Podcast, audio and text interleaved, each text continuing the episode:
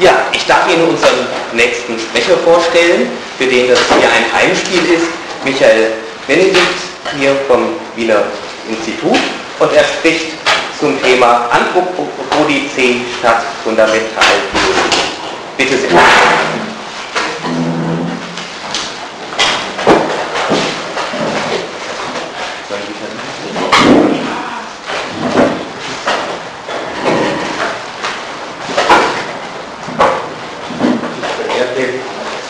Kolleginnen und Kollegen, sehr geehrte Damen und Herren, Sie haben wahrscheinlich die Kurzfassung bekommen und äh, jetzt werde ich Ihnen eine längere Fassung vortragen. Ich bitte Sie um entsprechende Geduld.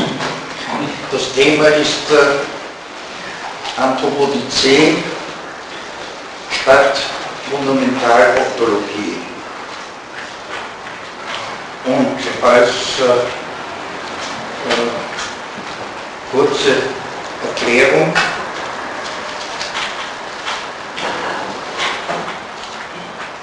Es geht die Verbindlichkeit, dass das menschliche Wesen nur da sei. Das sind jetzt Variationen zu Tugendhat und Feuerbach, die, wie Sie wissen, statt Theologie Anthropologie gesetzt haben. Also sind meine Ausführungen gleichsam äh, Modifikationen von Feuerbach und äh, Tugendhat. Bekannt ist die mannigfach von Heidegger zu Adalbert Stifter ausdrücklich oder unausdrücklich eingeräumte Nähe. So ist etwa in der Erzählung der Waldgänger von Stifter ein bedeutsames Wort aufzufinden, das in Heideggers Einleitung zu den sogenannten Holzwegen in der ersten Fassung einige Beachtung gefunden hat.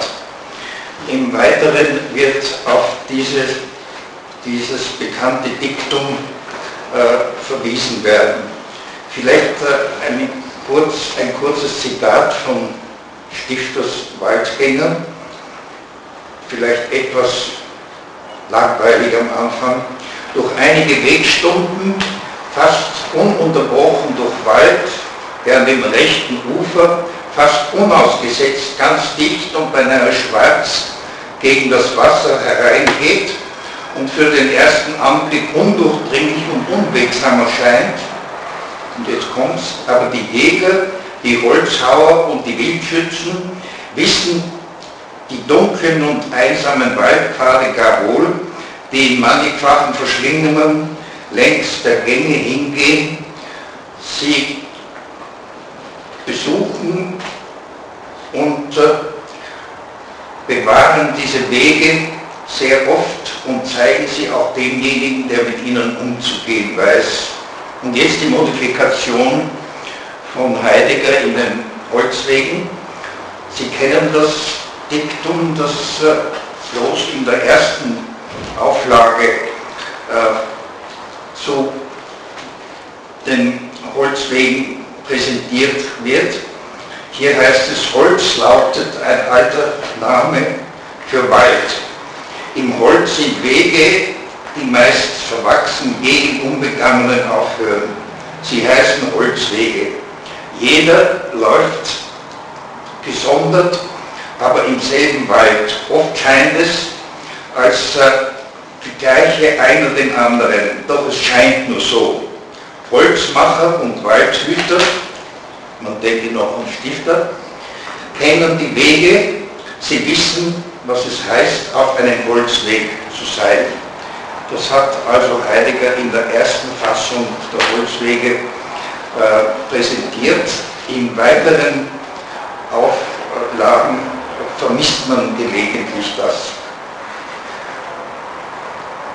So führt also Stifters Waldgänger in ein Abrücken von der Vereinzelung dessen, was er anderswo als bloßes Dasein bezeichnet. Also von der Selbstverwirklichung der in der Seinsfrage stehenden Position von faktisch verfallenem Dasein, gemäß seiner Zeit.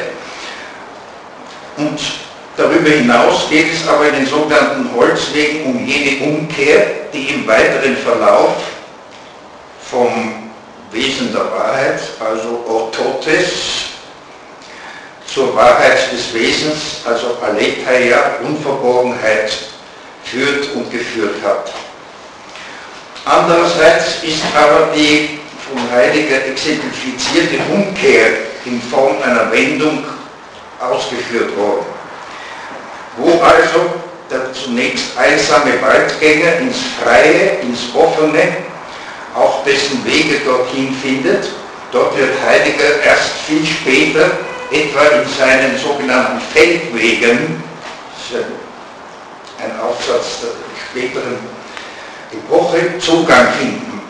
Aber durch eine andere Offenheit des zu erringenden Reiches ist zunächst in seiner Zeit eine angebliche Menschenwelt.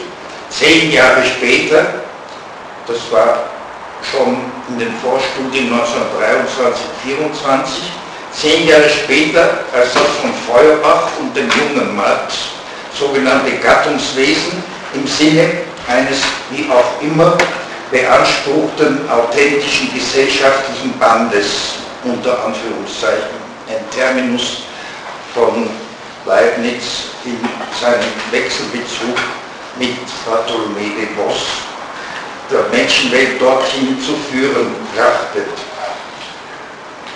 Somit drückt uns der bedächtige Dichter und Denker Stifter im Rahmen einiger weniger bekannter Werke, einmal von dessen geografischen und auch landschaftlichen, auch kirchlichen äh, Traditionen und Perspektiven abgesehen, in eine Dimension aus dem verschlungenen Dickichtpfad ins Freie und Offene. Stifter Heidegger vorausgreifend, bezeichnet dies, wie gesagt, als Feldweg. Sowohl in seinen Untersuchungen zur Erfahrung des Denkens, Heidegger, als auch in seiner Auseinandersetzung mit Dichtung sind hier insbesondere diejenigen des bedeutenden württembergischen denkenden Dichters Johann Peter Hebel zu erinnern, ebenso wie sich Heidegger mit Rainer Maria Rilke und Friedrich Hölderlin befasst hat und hier ein Augenmerk gerichtet hat, in Folge eben auf jene Wege, die aus verschlungenen Holzwegen ins Offene und ins sogenannte Freie führen. Später als, und schon früher, 1930, als Aletheia gedacht. Johann Peter Hebel hat hier ausdrücklich ein Zeichen gesetzt, dem Heidegger im Vorgang aus der Ausweglosigkeit im bloßen metaphysischen Denken in vierfacher Weise als äh, willkürlicher Abbruch oder als unendliche Geschichte oder als äh, ein Kreisgang oder als äh, eine Verdopplung oder Verdreifachung all dieser drei Perspektiven wo er also einen neuen Anfang einfordert, der sowohl dem sogenannten Unvordenklichen, ein Terminus von Kant und Schelling, in den vorsokratischen Ansätzen und im Abmühen der Selbstbegründung der Metaphysik in sogenannten polylogischen Gesprächen, man denke an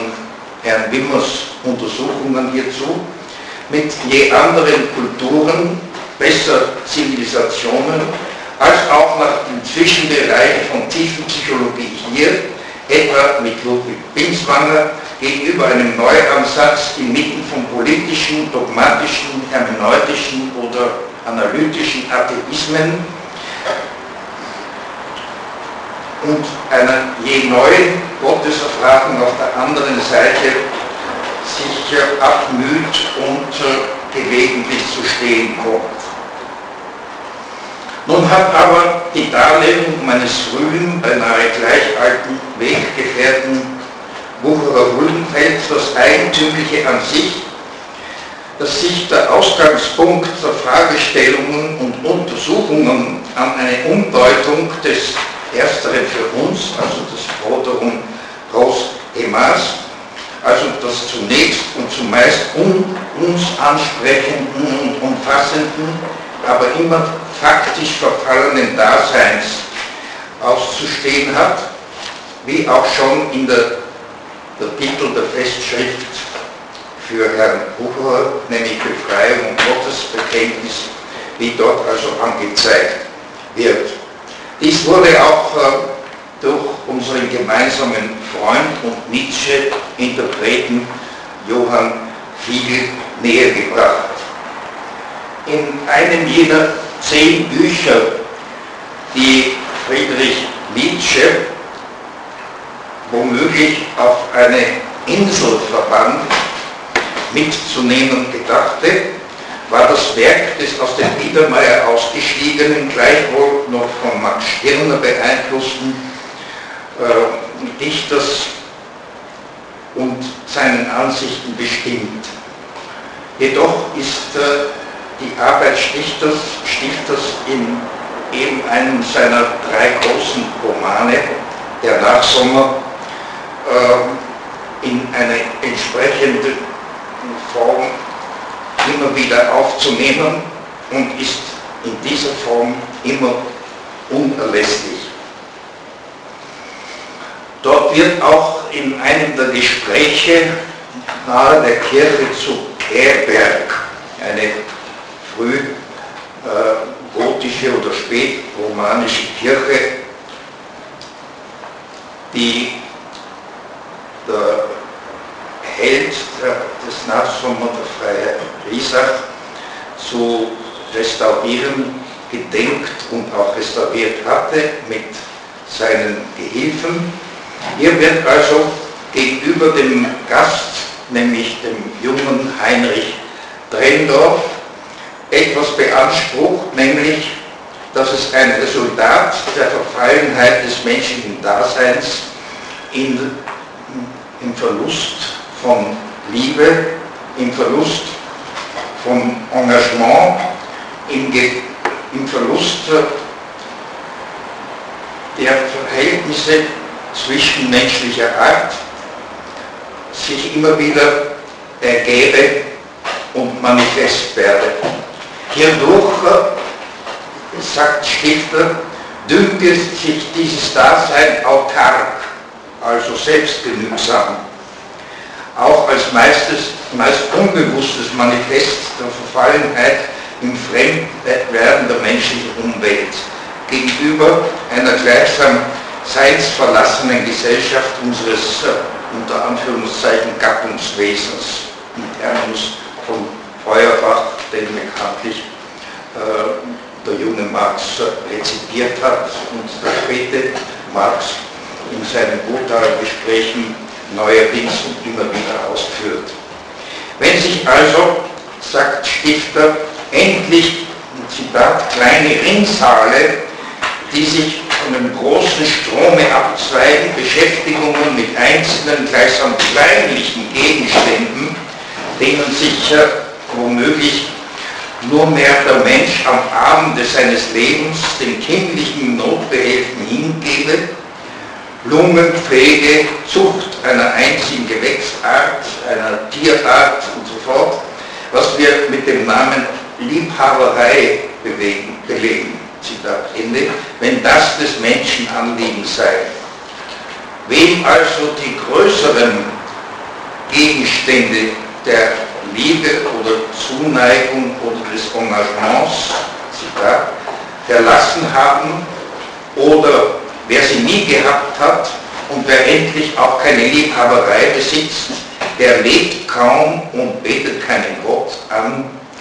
Er ist nur da, sagt Stifter. Zitat Ende. In einer seiner Studien, der Hagestolz, Sie kennen es wahrscheinlich alle, wird Stifter in der Bestimmung der Verfallenheit des bloßen Daseins noch deutlicher. Inmitten dieser Arbeit fällt mehrmals das ein bloßes Dasein näher bestimmende Idiom das wie gesagt an Max Stirners der Einzige und sein Eigentum erinnert und den frühen sowie den reifen Marx zu heftigstem Widerspruch reizt und herausfordert. Der Hagestolz, dieser einsame und äh, von allen guten Geistern verlassene Einsiedler auf einer Insel, gibt nun seinen netten Grund, dass jeder um sein oder seiner selbst willen da sei. Er möchte dies auch wissen lassen und einsichtig machen, dass jedwede oder jedweder danach handle, wenn auch oft ohne Einsicht oder gar ohne eine entsprechende Hermeneutik. Wie anders dies etwa der Stifter Stirner folgend einbringt.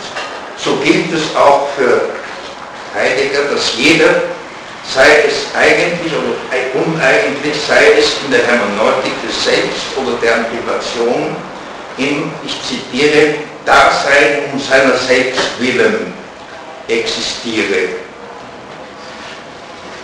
Diese grundsätzliche Verbindlichkeit erinnert aber an jenen dogmatischen, und ich sage noch einmal dogmatischen Leibniz, mit Bezug auf die mittleren und späteren Auslegungen Heideggers. Man denke an eine Interpretation des Willenswesens der sich selbst bestimmenden Konzeption des Begriffes der Monade eben sein Augenmerk gerichtet hat.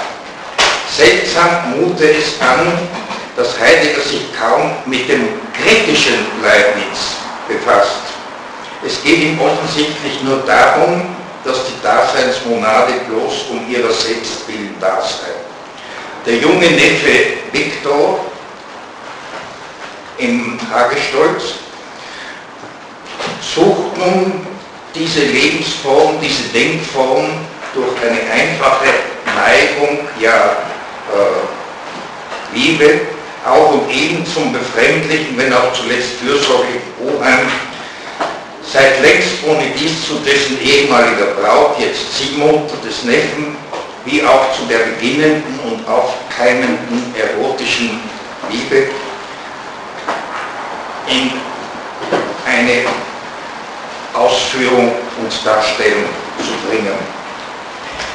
In einem dreisamen Verhältnis zu je anderen menschlichen, auch vor- oder untermenschlichen, des Menschen zu sich sowie zu der Gottheit wird also dieser Durchbruch durch das um seiner selbst willen Dasein vorgestellt. Dieser Analyse bei Stifter geht aber sowohl seine expressive Psychologie als auch die diversen Daseinsanalysen voraus, wie dies in den noch weniger beachteten Aufsätzen oder besonders dem einen Aufsatz zum pränatalen Ursprung unseres Vor- und Unbewussten in einem seiner nachgelassenen Blätter aufgewiesen worden ist. Ich darf das kurz zitieren. In diesem nachgelassenen Blatt, weit zurück, sagt Stifter, in jenem leeren Nichts ist etwas wie Wonne und Entzücken, das gewaltig fassend, fast vernichtend in mein Wesen drang und dem nichts mehr in meinem künftigen Leben glich. Man denkt also hier an die Geworfenheit in das Nichts bei Heidegger, der sich das offenbar sehr zu Gemüte geführt hat, was Stifter hier vorgetragen hat. Ich komme jetzt zum zweiten Gesichtspunkt, ein spätbürgerliches und biedermeierliches in der Auszeichnung des unter Anführungszeichen Daseins das am Dasein fixierte Zeugeigentum, ein Term, den äh, Heidegger gern für sich beansprucht, der aber ein kantischer Ausdruck ist aus seiner Metaphysik der Sitten, was im Übrigen Herr Kreiner in seiner immer noch verbindlichen Dissertation, wo er zwei verschiedene Formen des Überganges vom Naturwesen in das kosmopolitische gesellschaftliche Gemeinwesen aus dem Eigennutz herausgehend dargelegt hat, wo also schließlich Heideggers Umgangsformen weit entfernt von den primären Umgangsformen exponiert. Heidegger hat niemals die primären Umgangsformen, abgesehen vom privaten Zeugeigentum, nämlich vom Tausch und Arbeitsteilung, beziehungsweise von dessen oder deren eigentlichen oder uneigentlichen Lebensformen zur Exposition gebracht. Die wenigen Aspekte, die er etwa im Spruch von Alexander präsentiert hat, genügen dem nicht und können die von Plato her bestimmte Form der Korrelativität von Tausch und Arbeitsteilung nichts hinzufügen. Das ist nun ein Ansatz der Einsicht und Lebensform vom kritisch-spätbürgerlichen Dasein als Gattungswesen, wenn wir bloß vom Tausch und äh, Arbeitsteilung weitgehend absehen, uns auf äh, die Verbindlichkeit von Zeugeigentum berufen, ist eine Schwungstufe. Und noch einmal als Manifest des Daseins und seiner selbst willen, ist aufzuarbeiten und entscheidend zu exponieren. Jedenfalls dominiert hier für den frühen und den späten Heidegger die Daseinsform der um seiner selbst willen Monadizität als Konkretisierung des sogenannten modernen Willens, eines zu explizierenden Hintergrundes. So dominiert also schon im Begriff des Daseins als fensterlose Entwurfsform des frühen Heidegger als Vermittlung der Monaden durch die absolute Monadizität oder des Seienden durch das unvordenkliche Sein und dies als eine quasi monadisch-existenziale Wechselbeziehung und Wiederholung des dogmatischen Leibniz einer Harmonie präetabliert als die konkrete Noesis, Noesios, nämlich dem zuletzt doch darstellbaren Pragma-Autor zugesprochen und äh, das sogenannte Pragma-Autor nicht zur entsprechenden Wiederholung gebracht. Heideggers lebenslanger Umgang mit dem dogmatischen Leibniz ist auffällig und notorisch fatal. Wie aber bei Shakespeare die Wanton Boys Fenster einschlagen, wird der kritische Leibniz in seinen Gesprächen mit De Vos, das hat äh, Herr Seehetner in seinen Untersuchungen des Briefwechsels zwischen Leibniz und De Vos in hervorragender Weise dargestellt, wie also der Suaresianer den Nomaden Fenster einzuschlagen beginnt. Also Antwort auf die Frageform, was ist das? Äh, was ist das? Ist ein Schiebefenster im Elsässischen. Das hatten die preußischen äh, Invasoren seinerzeit nicht gekannt und hatten diese Schiebefenster befragt, oder was ist das? Was ist das? Und seither nennt man im Nordessischen diese Schiebefenster ein Was ist das? Also den Monaden ein Was ist das einzubringen. Und dies ist für den späten Leibniz als ein nordelsässisches Vermächtnis verbindlich. Aber schon der junge Marx, Feuerbach interpretierend, ebenso wie derjenige spätere zur Kritik des Programms, haben die Fragestellung bezüglich jenes äh, relationalen Substantiale, also des Vinculum Substantiale, als authentische Synthesis apostrophiert. Das heißt, Wir hätten nicht jeder bloß für sich produziert im Zeug-Besitz-Eigentumsverhältnis, vielmehr, wie der frühe und der späte Marx auch sagt, zunächst für jeden und für jeden und für des anderen Wohl. Das Resultat, sagt der frühe Marx und der des Programms oder Kritik, wäre die menschliche Gesellschaft konkreten Tausches statt abstrakten, also durch eine anonyme Wertform vermittelten Kolosses, einer Invisible Hand. Also Arbeitsteilung statt einer durch die Greenpeace vermittelten Gottheit des Kapitals, somit Produktion für die Bedürfnisse anderer, ohne den Primat einer weit und weltumgreifenden kolosseischen oder kolossischen äh, Überdimensionierung. Diese Wendung modifiziert aber das sogenannte Zauberlehrling-Syndrom. Das heißt, dass hinter unserem Rücken etwas manipuliert wird, was bloß dem Anschein nach unser Werk ist. Eben auch äh, ohne dessen Primat, nämlich Primat von Eigentum, also von Tausch- und Arbeitsteilungsverhältnissen, somit also in der Handhabe des Besitztums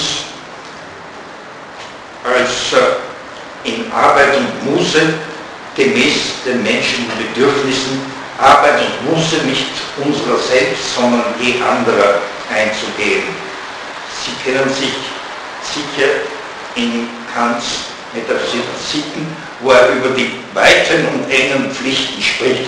Die weiten Pflichten sind die Form fremder Glückseligkeit und eigener Vollkommenheit. Wenn wir noch eine Diskussion haben wollen, sollten Sie zum Schluss kommen.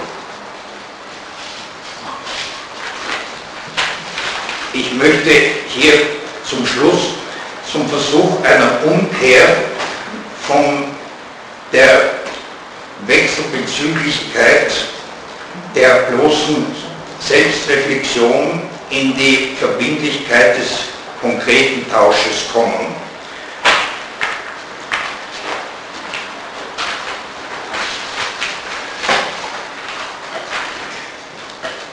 Hier möchte ich zusammenfassend, um mit Descartes zu sprechen, welchen Weg wir zu gehen haben, in acht oder neun Punkten diese Zusammenfassung Ihnen präsentieren.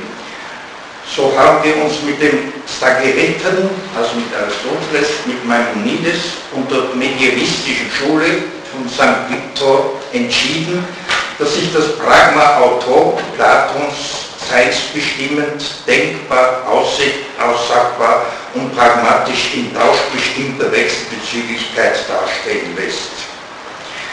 Zweitens, Aristoteles und Kants Morpheus Schema Ideas ist als sukzessive Bestimmung des intelligiblen Substrats, also als seiner Folge, nämlich als Folge von unbestimmt, bestimmbar, selbstbestimmt und vom anderen her bestimmbar, einsichtig zu machen und als undingbar, als gelungen zu bezeichnen. Diese Sukzession drittens ist jedoch nur durch die gleichwürdige Dignität von Wechselwirkung, Kausalität und Substratakzidenz einerseits für die Dreifalt der Frage, was kann ich wissen, was soll ich tun, was können wir hoffen, ermöglicht. Deren Herleitung aus den authentischen sowie unauthentischen Formen von Tausch, Arbeitsteilung und Besitz ist im Darlegen, in der Darlegung rationaler Kategorien, wie Kant sagen wird, als Verhältnisprädikat unabdingbar und somit verbindlich und nicht mehr bloß nach Prädikatsverhältnissen in der aristotelischen zum Teil auch stoischen Konzeption aufzufassen. Also Verhältnisprädikate bestimmen sich praktisch oder pragmatisch vom Tausch her, logisch von der Wechselwirkung her. Viertens, die authentischen Formen dieser Anthropine aus Tausch, Arbeitsteilung und Eigentum sind in immer günstigerweise aus der kritischen Form der gesellschaftlichen Synthesis, also aus Leibniz, Auseinandersetzung mit Vos, Substantiale einzubringen. Weiterhin ist, entspricht diese Korrelativität jener Souveränität, welche die belastende Theodizee zu einer in Freiheit und Offenheit zu ringenden Anthropodizee je und je zu transformieren vermag. Als Punkt 5 oder 6 diese Mündigkeit eines neuen Empirismus, wo das transzendentale Ideal am, nicht am weitesten von der Erfahrung entfernt ist, wie Habermas sagt, sondern entfernt zu sein scheint. Diesen Schein aufzulösen ist das Lebenswerk des großen Königs Bergers. Im Eingebundensein in die Menschlichkeit, vorzüglich in die erhabene Theotokos, jenseits von Atheismen und Dogmatisierungen und Fixierungen des bloßen Glaubens an Gott, steht uns in der Folge ein Verwandlungsglaube zu.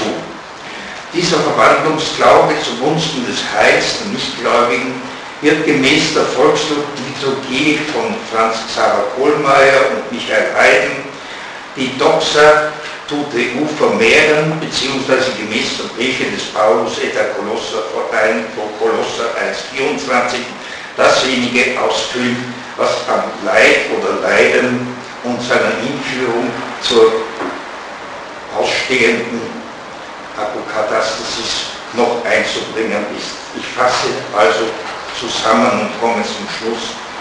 Wir waren von Albert Stifters Darlegung der Uneigentlichkeit des Daseins in drei seiner Schriften ausgegangen und sind, wir haben dies im Folgenden weithin außer Acht gelassen, oftmals in dessen Interpretationen der böhmisch-deutschen konkreten Darstellung des hochmittelalterlichen Reichsgedankens nicht näher eingegangen.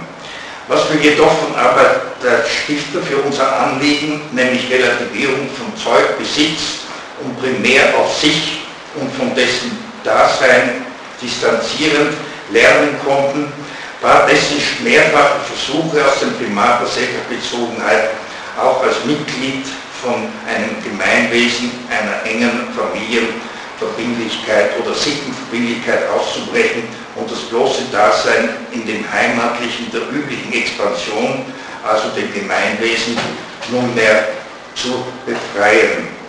Doch wenn Leibnizens und äh, die Post Vinculum Substantiale, also das Durchbrechen der fensterlosen oder bloß absoluten Monatizität und dessen Verhältnisprädikation konkrete Gestalt annimmt, also das Pragma Autoplatos zu relationaler Pragmatik im Sinn konkreten Tausches eingeht und zugeht und zulässt, wird ein Polylog im Sinne von Herrn Wimmer zwischen äh, Analytikern und Phänomenologen zwischen Neumarxisten und Pragmatikern von acht weiteren Positionen einmal abgesehen inmitten einer neuen Anthropologie möglich sein. Ich habe diese äh, möglichen zwölf Positionen zur Austeilung gebracht. Ich weiß nicht, ob das auch ausgeteilt wurde.